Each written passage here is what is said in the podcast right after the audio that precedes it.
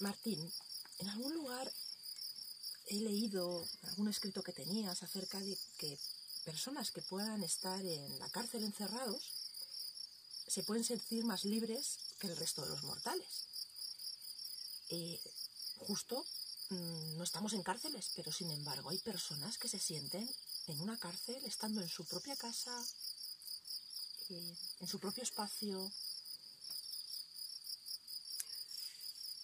Nuevamente, el hecho de que uno al estar encerrado se sienta, al estar en soledad, se sienta con más ansiedad, volvemos al mismo problema. Es un problema de que hay un sentimiento interno de sentirnos amados.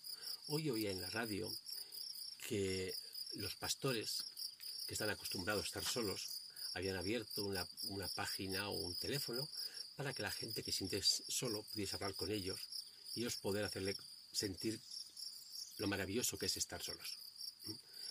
Eh, el pastor ha aprendido a que estando solo con sus ovejas, él se siente libre. para él no es un conflicto estar solo, es un placer estar solo. ¿eh? En cambio, una persona que está metido, confinado, como cree que es injusto, que no está bien, que fíjate qué desgracia, esa creencia lo que le está llevando a ese estado de, ansiedad. Pero la ansiedad realmente, la medida que una persona siente digno y por el hecho de existir, se siente feliz, se siente feliz, no hay ningún problema. El problema siempre nos surge porque estamos siempre diciendo esto no es justo, porque me tiene que ocurrir a mí, eh, porque yo, siempre el ego, el yo, el yo, el yo, es el que nos lleva al sufrimiento. Mm, es el que no nos lleva a sentirnos satisfechos. Eh, siempre, claro, también hay que tener en cuenta que en el confinamiento muchísimas personas están llevando una alimentación desastrosa. Digo desastrosa, comiendo fritangas, comiendo comidas que son totalmente indigestas para ellos y que, por un lado, satura su cuerpo porque meten eh, de carbono meten grasas saturadas, grasas tóxicas, comida, basura, esa comida basura ya va a crear una ansiedad en sus células. Entonces, este es un tema a tener en cuenta. Y el segundo es el emocional. Son las creencias, que esto no es justo, que a mí me pasa esto. Es siempre una persona que se siente digna, admite la vida tal y como es. ¿eh? Y el ejemplo que suelo proponer muchas veces, dos personas suben el mismo día, a la misma hora, con la misma mochila al Himalaya. Uno de ellos sube porque lo hace por deporte. Otro sube porque es su trabajo, porque es su condena, entre comillas, en su mente. Los dos llegan arriba al Himalaya. Los, dos llegan cansados porque han hecho un gran esfuerzo. Pero uno llega diciendo, ¡jo, qué guay, qué cansancio, qué bien, estoy en el Himalaya, qué maravilla! Porque ha subido por deporte, porque ha querido. Otro dice, ¡ah, qué desastre, qué angustia, esto es inhumano tener que subir al Himalaya con una mochila, uno, sube, uno llega arriba y está frustrado, insatisfecho, ansioso. Entonces otro llega al, Himalaya y se siente feliz, encantado, se siente realizado, se siente pleno. Así que si los dos han hecho el mismo esfuerzo, a la misma hora, con el mismo peso. ¿Y qué se diferencia? En el enfoque que tenemos en las cosas. Uno, como lo ha hecho por deporte, se siente a gusto. El otro, como lo ha hecho como una obligación, tiene el sentimiento de que es injusto, de que esto no está bien. Otro ejemplo que podríamos poner, eh, un día llueve. Si llueve, llueve. Y te puedes mojar. tienes que evitar mojarte, pero te has mojado y te has pillado un resfriado. Bueno, pues te has pillado un resfriado. Punto. Tendrás que ver cómo sacas tu resfriado, cómo te metes en la cama y lo audiencias. Ante ese hecho, una persona que lo toma como natural, me he mojado, me he resfriado, vale, es que es injusto porque me he mojado, porque estaba trabajando, porque es, mi trabajo es, inhumano. Y ya entra en un conflicto psíquico. Es decir, ante cualquier hecho de la vida, según nosotros nos enfrentamos y lo enfocamos, nos da felicidad o nos crea ansiedad. nos da satisfacción, nos da vida o nos crea ansiedad. Pero es que en la vida, cuando uno tiene que subir unas escaleras, es un esfuerzo. Y el esfuerzo en sí mismo, de alguna forma, es, entre comillas, es no agradable, entre comillas. Tomamos el esfuerzo como algo natural de la vida, aunque estamos cansados por haber subido 200 escaleras, nos sentimos a gusto. Es más, deporte, qué bien, estoy haciendo ejercicio para las piernas. Pero que dice, wow, 200 escaleras, es que no, esto no puede ser, es que esto es inhumano, entra en un proceso de frustración en un proceso de ansiedad, en un proceso de angustia. Por lo tanto, la ansiedad tiene mucho que ver con nuestra forma de enfocarnos ante la vida. Cuando uno se siente digno, todo está bien, subo las escaleras, me canso, vale, maravilloso. En el momento que uno se siente digno, ya empieza con los cuatro complejos. ¿Por qué a mí es tener que subir las escaleras? Porque esto no es justo. ¿Quién dice lo que es justo y no es justo? Subir las escaleras es justo, bajarlas es justo.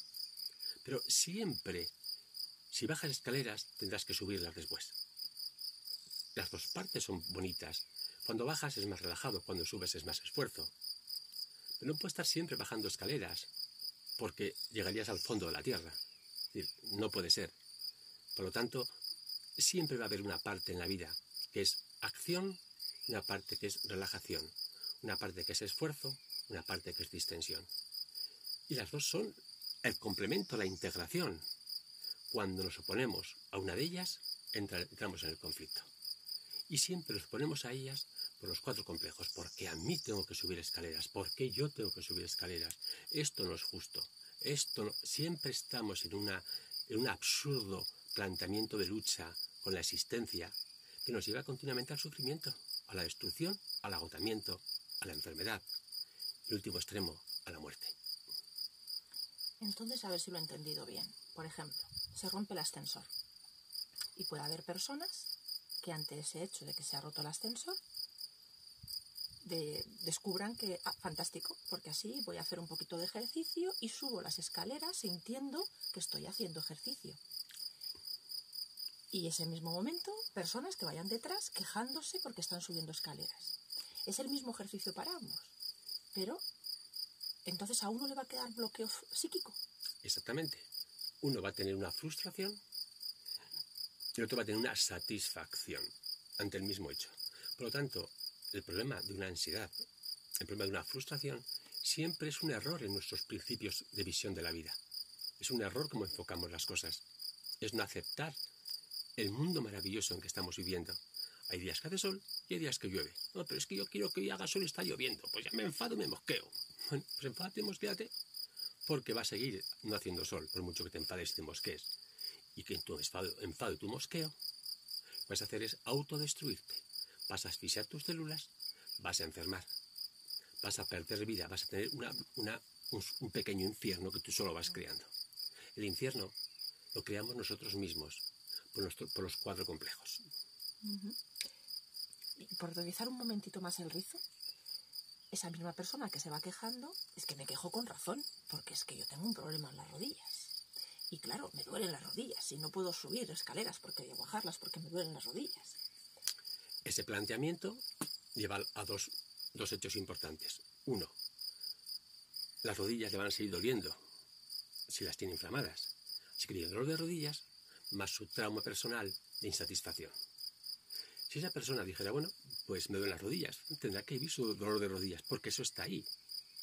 Pero si lo toma como un punto, bueno, lo que me toca, digamos que esa vivencia del dolor de rodillas le va a hacer crecer le va a hacer crecer espiritualmente, crecer evolutivamente, va a ser un aprendizaje positivo en la vida. Es más, irá viendo cómo colocar las rodillas para que le duelan menos. Tendrá su atención en cómo subir las escaleras con el mínimo dolor. La persona que está continuamente enfadada va incluso a subir las escaleras, incluso inconscientemente, va a dar pasos para que le duelan más al subir las escaleras y confirmar que no es justo, que claro, tiene mucho dolor. Es que él tiene mucho dolor, porque es muy importante. Si es otro que duelen las piernas, bueno, no está bien, pero no le importa tanto. Pero son sus piernas, siempre es el ego. El ego, nuestra importancia personal. La importancia personal, cuanto más importancia personal, la vida es mayor, más insatisfecha. La importancia personal es un peso que llevamos encima que nos aplasta sistemáticamente y nos destruye.